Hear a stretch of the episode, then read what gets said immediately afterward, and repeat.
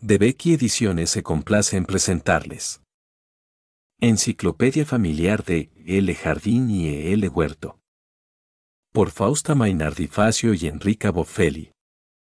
La Biblia no cuenta cómo estaba distribuida la vegetación en el paraíso terrenal, pero se sabe que Adán y Eva paseaban por un lugar encantado entre árboles, arbustos y flores de aspecto lozano.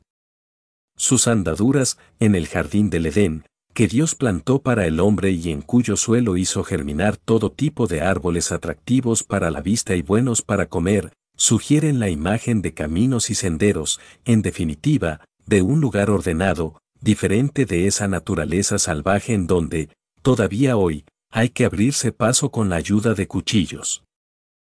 El concepto de jardín como paraíso terrenal es un motivo recurrente tanto en el mundo occidental como en el oriental. Los componentes esenciales, que se encuentran presentes en todas partes, son los cuatro elementos sagrados, fuente de la vida agua, aire, tierra y fuego. En esta concepción bíblica y filosófica se hallan las raíces del concepto de jardín.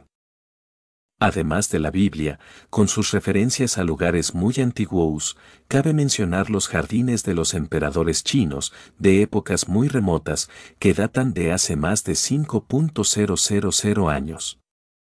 Estos jardines estaban realizados y elaborados con un estilo minucioso que recurría a muchos elementos decorativos, cursos de agua, cascadas, puentes y pequeños templos, por donde vagaban animales y pájaros de colorido variado.